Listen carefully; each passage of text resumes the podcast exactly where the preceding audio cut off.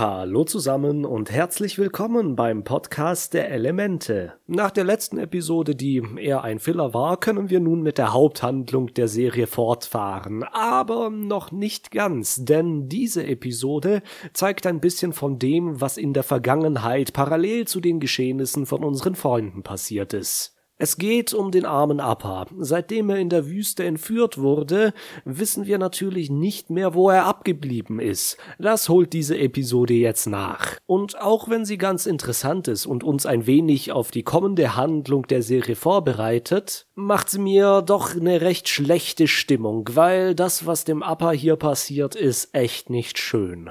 Dementsprechend heißt die Episode auch Armer Appa.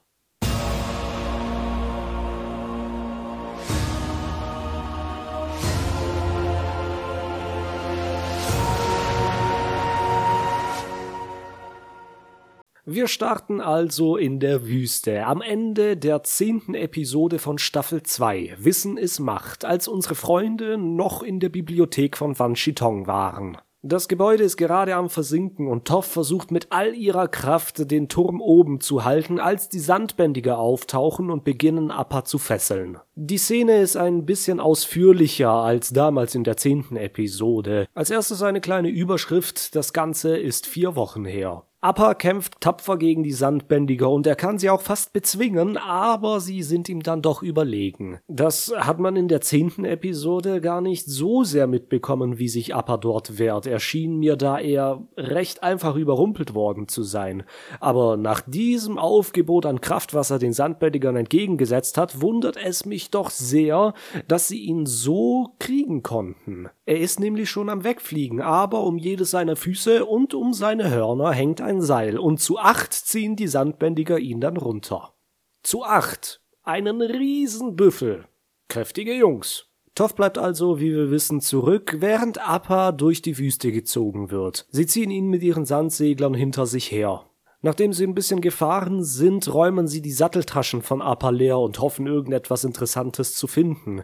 Währenddessen wirbeln sie etwas Staub auf und Appa muss kräftig niesen. Einer der Sandsegler muss dabei daran glauben und glücklicherweise ist es genau der Sandsegler, den das Team Avatar dann in der elften Episode in der Wüste finden wird. Ja, solche Zusammenhänge werden wir in dieser Episode noch einige haben und ich genieße es richtig, wenn sich so ein Handlungspuzzle perfekt zusammenführt. Die Sandbändiger finden also nix Wertvolles in den Satteltaschen. Sie haben in diesem Raubzug also nur Appa als Beute.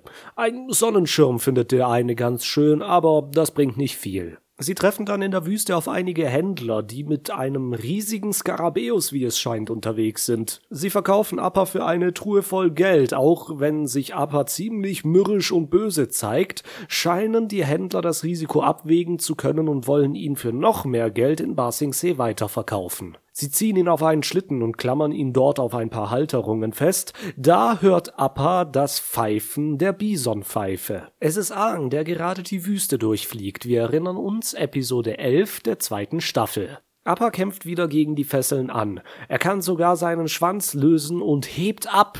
Jedoch schießt dann einer der Händler mit einem Blasrohr Shirshu Giftpfeile auf ihn. Könnt ihr euch noch daran erinnern, was ein Shirshu ist? Es fällt schwer, weil das wurde, glaube ich, insgesamt in der gesamten Serie nur ein oder zweimal erwähnt. Ein Shirshu war eins dieser großen Wesen mit keinen Augen und einer verdammt guten Nase, das mit einer langen giftigen Zunge seine Opfer lähmen konnte. In Staffel 1, Episode 15 haben Suko und Iro zusammen mit der Kopfgeldjägerin June auf so einem Tier das Team Avatar verfolgt. Das Gift ist hochpotent, wie wir uns erinnern, und Appa klappt sofort zusammen, nachdem ihn die Blaspfeile getroffen haben. Er fällt zu Boden und kann kaum noch die Augen offen halten. Am Horizont sieht er noch die Pilzwolke von der Wutexplosion, die Aang in der Wüste hatte. Die Händler beschließen derweil, dass sie Appa wohl schneller loswerden müssten. So ein Riesentier macht schließlich Riesenprobleme. Was mir hier an den Händlern noch sehr gut gefällt, sind die Hüte, die sie tragen. Die sind ähnlich geformt wie ihr riesengroßes Haustier, der Skarabäus, mit dem sie durch die Wüste reiten. Ich weiß jetzt nicht, auf welche Weise das zusammenhängt, aber ich könnte mir vorstellen, dass so ähnlich wie der Bison für den Luftbändiger ist, der Skarabäus für die Wüstenhändler Ist nur eine Vermutung, aber vielleicht stimmt's ja. Als Appa wieder wach wird, ist er in einem Käfig. Mit ihm spricht der Dompteur eines Feuernationen-Zirkus. Er sagt, Appa war wild und unartig und er wäre nun hier, um ihn zu zähmen. Oh, das hört sich ja mal nach einem sympathischen Charakter an. Äh? Und um zu zeigen, wie das mit den Zirkustricks geht, hält der Appa erstmal von seinem Futter fern. Alle anderen Tiere werden mit lecker Kohlköpfen gefüttert, während Appa erstmal nichts bekommt. Er zeigt dann mit einem Löwengreif, was Appa zu tun hat, damit er auch etwas zu fressen bekommt. Er öffnet den Käfig, der Löwengreif kommt heraus und fliegt ein paar schöne Runden und Loopings durch die Ringe. Der Dompteur begleitet das alles mit einer Feuerpeitsche. Ah, er ist sogar noch feuerbändiger, ja klar. Appa ist aber ein Schelm. Er kann nämlich auch wie Aang Wind bändigen. Die Himmelsbisons waren ja die ersten Windbändiger und so benutzt er seine Fähigkeiten, um sich aus dem Wagen mit den Kohlköpfen ein paar leckere Snacks zu saugen. Der Dompteur bekommt es auch erst nur mit, nachdem Appa einen kräftigen Rülpser von sich lässt. Zur Strafe setzt der Appas Käfig in Brand. Oh je, der arme Appa kann sich kaum in diesem Käfig umdrehen und jetzt ist überall Feuer um ihn herum. Das ist eine der schlimmsten Situationen, in denen Appa wahrscheinlich jemals war. Und nebenbei ist das noch eine ziemlich gute Kritik an der Praxis, die in vielen Zirkussen angewandt wird, um die Tiere zu dressieren. Als ich das letzte Mal in einem Zirkus war, also das muss schon mindestens 20 Jahre her sein, habe ich das mit den Tieren auch genossen. Die Elefanten und die Kamele, alles super. Aber nachdem man damit bekommen hat, was da alles hinter den Kulissen abgeht, und da ist Appas Behandlung hier noch einigermaßen in Ordnung, habe ich beschlossen, solche Veranstaltungen nicht mehr zu besuchen. Klar, ist nicht bei jedem Zirkus so, aber inzwischen denke ich, ein Tier gehört weder auf die Bühne noch in einen Käfig. Deswegen fand ich es geil, das habe ich mal mitbekommen, ist aber auch schon eine Weile her, dass ein paar große Zirkusshow anstatt jetzt Tiere zu verwenden, Lasershows abhalten, die dann die Tiere auf die Bühne projizieren. Die arbeiten also mit Hologrammen und machen dann damit ihre Shows draus. Das finde ich sehr viel beeindruckender und natürlich sehr viel vertretbarer, als irgendwelche Tiere dort auf die Bühne zu zwingen. Bei Appa ist es jetzt Abend geworden und es ist der Tag der Vorstellung. Der Zirkus ist belebt mit vielen Menschen und eine lustige Zirkusmusik spielt. Ein Junge auf dem Gelände sieht Appa, wie er hinter einer Zeltplane versucht, einen Heuballen an sich heranzusaugen. Schnell huscht er ins Zelt und schiebt Appa das Heu hin. Die beiden haben sofort eine gewisse Verbindung, aber bevor sich da noch mehr aufbauen kann, huscht der Junge schnell wieder aus dem Zelt, denn jetzt kommen der Zirkusdirektor und der Dompteur. Der Dompteur meint, dass Appa für diese Vorstellung noch nicht in Frage käme, weil er sehr stur ist und sich nicht leicht zähmen lässt. Aber der Direktor ist der anderer Meinung. Er ist auch so ein sympathischer Arsch wie der Dompteur und sagt, dass Appa diesen Abend auftreten wird. Der Dompteur bedroht Appa nochmal mit Feuer und sagt, er soll's ihm ja nicht kaputt machen, und Appa ist wieder am Ausrasten. Der Junge beobachtet das alles und er hat sehr großes Mitleid mit unserem armen Appa. Als Appa dann in die Manege kommt, ist er ah, verkleidet und geschminkt. Das ist wirklich demütigend. Die Menge lacht, der Dompteur ist wütend und peitscht mit seiner Feuerpeitsche herum, und Appa fügt sich fürs Erste. Als er dann beim Fliegen durch einen brennenden Ring diesen streift, bekommt er wegen dem Feuer wieder Panik. Er wirft den Ring zu Boden, der den Dompteur am Kopf erwischt. Währenddessen sitzt der Junge die ganze Zeit in der ersten Reihe, der Appa vorhin auch das Heu gegeben hat. Er feuert Appa schon die ganze Zeit an, dass er wegfliegen soll. Er soll abhauen. In einem kurzen Moment erkennt Appa in den kleinen Jungen Aang. Und dann hört er auf ihn. Er streift sich das lächerliche Kostüm ab, fliegt nach oben und verschwindet aus dem Zirkus. Sein erstes Ziel, das er jetzt ansteuert, liegt wieder in der Wüste. Er will zurück zu der Bibliothek, wo er Aang und die anderen das letzte Mal gesehen hat. Aber, wie wir wissen, ist diese in der Erde versunken. Er kann sie nicht mehr wiederfinden, nur noch den Krater, den sie zurückgelassen hat. Ziellos fliegt er dann in der Wüste herum. Er bekommt Hunger und versucht etwas zu essen zu finden, aber er hat kein Glück. Bei dem großen Felsen, dem magnetischen Zentrum der Wüste, wo das Team Avatar die Konfrontation mit den Sandbändigern hatte, fliegt er in das Bussard-Wespennest, um sich dort ein bisschen was vom Honig zu schnappen. Die Bussard-Wespen sind aber nicht so gut drauf zu sprechen. Sie verfolgen ihn, aber Appa kann sie mit einem starken Windstoß abhängen. Den Honig, den er noch überall am Fell kleben hat, leckt er dann von seinen Gliedmaßen.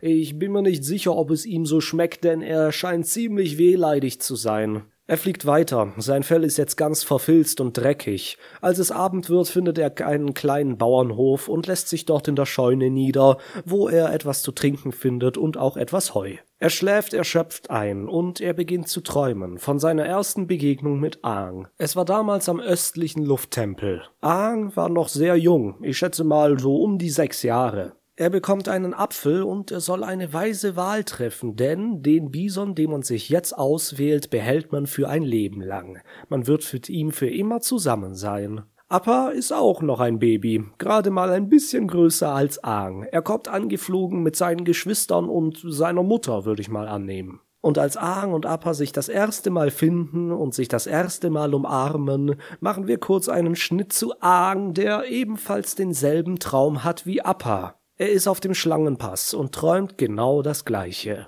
Aber Appa hat nicht lange Ruhe, denn mitten in der Nacht kommt der Bauer und denkt sich, was ist das denn? Ein riesiges Monster in meiner Scheune? Blöderweise hat seine Frau eine Fackel dabei, eine brennende Fackel, und wir wissen, Appa ist inzwischen auf Feuer gar nicht mehr so gut zu sprechen. Er reißt das Dach von der Scheune ab und verschwindet wieder. Das Bauernpärchen kommt dabei mit einem Schrecken davon, aber ganz ehrlich, ich hätte mich auch eingeschissen, wenn so ein Riesenmonster auf einmal in meinem Fahrradschuppen sitzt. Appa flüchtet also und er fliegt weiter. Er fliegt über den Schlangenpass, wo ihn zufällig Iro erblickt, der gerade in dem Boot in Richtung Bar Sing Se fährt. Appa kommt dann in einem Wald an, wo er sich in einem Steinhaus unter einem Baum niederlassen will, aber es wird schon bewohnt. Ein Hybrid aus Wildschwein und Stachelschwein greift ihn an. Ein Stachelwildschwein. Ein Wildstachelschwein? Ein Stachelschweineber. Äh, wartet kurz, lass mich kurz auf der Avatar-Wiki-Seite nachsehen. Wachelschwein. Wachelschwein sowie Wild- und Stachelschwein? Ah, also das geht nicht. Im Englischen heißt der Borcupine. So eine Mischung aus Boar, was ja der Eber ist, und Porcupine, was ja das Stachelschwein ist. Wachelschwein hingegen, äh, diese Wortschöpfung ist schwach. Das Tier selbst hingegen ist ziemlich stark. Es ist beinahe so groß wie Appa und greift ihn auch unbarmherzig an. Seine Stacheln bleiben in Appas Fleisch stecken und es schmerzt tierisch. Vielleicht habt ihr ja schon mal solche Bilder gesehen, wie ein Löwe oder ein Hund versucht haben, ein Stachelschwein anzugreifen und ihr gesamtes Gesicht voller Stacheln ist. Diese Stacheln haben zudem noch Widerhaken. Das bedeutet, wenn man sie rausziehen will, reißt man sich ein Stück des Fleisches mit raus. Ah, das ist super schmerzhaft und ich würde jedem empfehlen, diesen Tieren fernzubleiben, wenn man sich einen Haufen Schmerzen ersparen will. Appert kämpft jedenfalls tapfer. Er nimmt einen Baum, benutzt ihn als Keule und nimmt das Tier schlussendlich dann in die Hände und wirft es durch die Gegend. Das hat dem Borcupine gereicht und es verzieht sich. Der arme Appa ist jedoch voller Stacheln. Er verkriecht sich wieder in die Höhle, versucht dann einen Stachel herauszuziehen, was natürlich tierisch weh tut. Wie gesagt, Widerhaken. Und was auch interessant ist, hier sehen wir das erste und einzige Mal in der gesamten Serie Blut. Während Appa sich den Stachel herauszieht, sieht man einen kleinen Blutspritzer, der mit dem Stachel aus Appas Fell kommt. Appa verkriecht sich jetzt jedenfalls die nächsten paar Tage in diesem komischen Steinhaus unter dem Baum. Ich habe mich schon oft gefragt, wer diese komischen Bauten unter den Bäumen errichtet hat. Ich könnte mir vorstellen, dass das irgendwelche erdbändiger Waldmenschen waren, ähnlich wie die wasserbändiger Sumpfmenschen. Ist aber nur eine Vermutung. Jedenfalls, wie der Zufall es will, wird er dann gefunden. Und zwar von niemand anderem als den Kiyoshi-Kriegerinnen. Suki, die vor ein paar Tagen das Team Avatar noch über den Schlangenpass geführt hat, ist nun wieder zurückgekehrt, um den Flüchtlingen aus dem Erdkönigreich zu helfen. Sie war mit ihrem Team gerade unterwegs, um Essen zu sammeln und die Gegend auszukundschaften. Da sehen sie die Spuren des Kampfes zwischen Appa und dem Borcupine. Als sie den Bison finden, ist der natürlich sehr scheu und verängstigt, aber mit der Zeit nähern sie sich ihm an. Appa erinnert sich, wer Suki ist, lässt sich helfen und nach einer relativ kurzen Überblende ist er wieder quietschfidel, das Fell weich, die Fesseln entfernt, alle Stacheln raus. Doch der Frieden hält nicht lange. Wer kommt da an? Richtig, Azula, Mai und Li. Sie haben wohl gerade die Niederlage mit dem Bohrer in Ba Sing Se weggesteckt und sind auf ihren Eidechsen wieder auf dem Rückweg zur Feuernation aber durch Appas Fellbüschel konnten sie seine Spur aufnehmen und haben sich gedacht, oh, ja gut, also das mit dem Bohrer ist jetzt nicht so gut gelaufen. Wie wär's, wenn wir uns einfach den Bison schnappen? Hm, so ein bisschen als Entschädigung. Es entbrennt ein kurzer Kampf zwischen den Kiyoshi-Kriegerinnen und den drei Frauen aus der Feuernation. Ich bin aber ehrlich gesagt ein wenig von Sukis Truppe enttäuscht. Sie lassen sich nämlich ziemlich leicht besiegen, so scheint es jedenfalls, auch wenn sie in der Mehrzahl sind. Also da hat sich das ganze Kiyoshi-Training entweder nicht gelohnt oder die Mädels von der Feuernation haben tatsächlich einen überlegenen Kampfstil, selbst wenn sie nicht bändigen. Ich hätte mir da schon etwas ausführlicheres gewünscht. Diese Episode ist im Allgemeinen sehr handlungsintensiv und weniger auf Dialog aus, klar, Appa redet ja nicht viel. Sie wollen uns nur zeigen, was so ein bisschen nebenbei passiert, ohne großartig auf die Details einzugehen, wie zum Beispiel den Kampf zwischen Azula und den Kiyoshi-Kriegerinnen. Erinnert ihr euch zum Vergleich mal an den Kampf zwischen Shirshu und dem Team Avatar, Jun, Suko und Iro im Parfümkloster? Das war ein toller Kampf. Ausführlich, viele Seiten wurden beleuchtet, ein bisschen Slapstick, ein bisschen Witz, aber das hier, äh, es ist eher mager. Dementsprechend bleibt das Ende des Kampfes auch offen. Appa kann fliehen, während Azula und Suki noch gegeneinander kämpfen, und anstatt den Kampf zu Ende zu führen, hört es in einem Standbild auf. Wir können jetzt also noch nicht sagen, wer den Kampf gewonnen hat, aber das wird noch eine interessante Wendung zur Folge haben, die sich später in dieser Staffel noch ausspielt. Soll ich es euch schon verraten? Vielleicht ein kleiner Tipp. Durch diese Begegnung mit den Kyoshi-Kriegerinnen wird es Azula, Tai Li und Mai gelingen, doch noch nach Ba Sing Se hineinzukommen und es ein wenig zu infiltrieren. Naja, nicht nur infiltrieren, das wird schließlich im Sturz des Königs enden, aber man kann mit guter Gewissheit sagen, dass die Gier und die kriminelle Energie eines verschissenen Sandbändigers gereicht hat, um das ganze Erdkönigreich zu stürzen. Denn ohne diese Sandbirne, die unbedingt Appa klauen und verkaufen wollte, wären wir gar nicht erst in diese Situation geraten und im Endeffekt wäre der Erdkönig auch immer noch in Regentschaft. In Basingsee hat es keinen Putsch gegeben, alles alles wäre noch, äh, sagen wir nicht in Ordnung, sondern beim Alten. Was Appa jetzt aber macht, ist, er fliegt zum östlichen Lufttempel. Dabei wird er zufällig von Bato gesehen. Erinnert ihr euch noch an Bato vom Wasserstamm? Das ist zufällig auch die gleiche Episode, in der Jun mit Shirshu aufgetreten ist. Beim östlichen Lufttempel, im Stall, sagen wir mal, wo Appa seine Kindheit verbracht hat, ist inzwischen keiner mehr. Auch hier hat die Feuernation vor 100 Jahren jeden einzelnen Luftbändiger ausgelöscht. Die Türme sind zerfallen und die Gebäude sind überwuchert mit Wildpflanzen. Aber der Tempel ist nicht ganz menschenleer. Nein, nachdem er ein wenig herumgegangen ist, findet Appa einen alten Mann, der draußen auf einem Balkon meditiert. Aber ist ganz froh, dass er endlich jemanden gefunden hat. Er springt auf ihn, leckt ihm das Gesicht ab und dann merkt er, hey Moment, das ist ja gar nicht Aang. Der alte Mann, ein magerer Typ mit langem Bart, stellt sich als Guru Patik vor. Appa ist jetzt natürlich misstrauisch geworden. Er schreckt zurück und knurrt den Mann an. Um die Situation zu deeskalieren, macht Guru Patik nichts. Er wartet einfach. Und er wartet und wartet. Er bleibt reglos liegen, bis Appa eingeschlafen ist. Tja, wer ist dieser Mann? Guru Patik, das ist eigentlich eine sehr gute Frage, weil besonders viel kann man in der Serie selbst nicht herausfinden. Er ist jedenfalls schon sehr alt und er erzählt dem schlafenden Appa, dass er einmal eine Vision bekommen hat, wie er dem jungen Avatar helfen wird, und seitdem wartet er hier im östlichen Lufttempel auf ihn. Er ist selbst zwar kein Luftbändiger, aber sozusagen ein Bruder im Geiste mit den Luftbändigern und ihren alten Lehren. Er ist außerdem auch ein persönlicher Freund von Mönch Gyatso und dementsprechend auch circa 150 Jahre alt dafür aber immer noch recht fit. Und nach so viel Zeit der ganzen Meditation hat er auch ein paar besondere Fähigkeiten. Zum Beispiel kann er bei anderen Lebewesen das Qi spüren. Darüber haben wir schon mal ein bisschen gesprochen. Das war in der traditionell chinesischen Medizin ein Begriff für Energieströme durch den Körper, woran man dann Krankheiten oder irgendwas anderes diagnostizieren konnte. Ganz grob jetzt. Patik fühlt jetzt das Chi in Appa und er merkt, oh, der arme, arme Bison hat in letzter Zeit richtig was durchgemacht. Aber er steckt noch voller Liebe, auch wenn da jetzt Furcht ist, wo einst Vertrauen war. Er erkennt auch, dass Appa und Aang zusammengehören. Er spürt die Bindung zwischen ihnen. Er wünscht ihm dann ruhige und leichte Träume, und als Appa am nächsten Morgen aufwacht, hat er ein paar Früchte vor sich. Die futtert er natürlich und später trifft der Guru Patik auf einer Art Plattform, wo er mit anderen Tierchen wie eine Disney-Prinzessin zusammensitzt. Es vergeht noch der ganze Tag, bevor sich Appa endlich zu Guru Patik gesellt. Er hat die ganze Zeit meditiert und als Appa jetzt zu ihm kommt, fragt er, ob er ihm nicht eine Nachricht von Aang an sein Horn binden kann. Appa lässt das natürlich zu, er hat verstanden und er fühlt auch, dass Guru Patik irgendwie ein Verbündeter ist. Auf eine ähnliche Weise wie Aang damals Appa im Sumpf gefunden hat,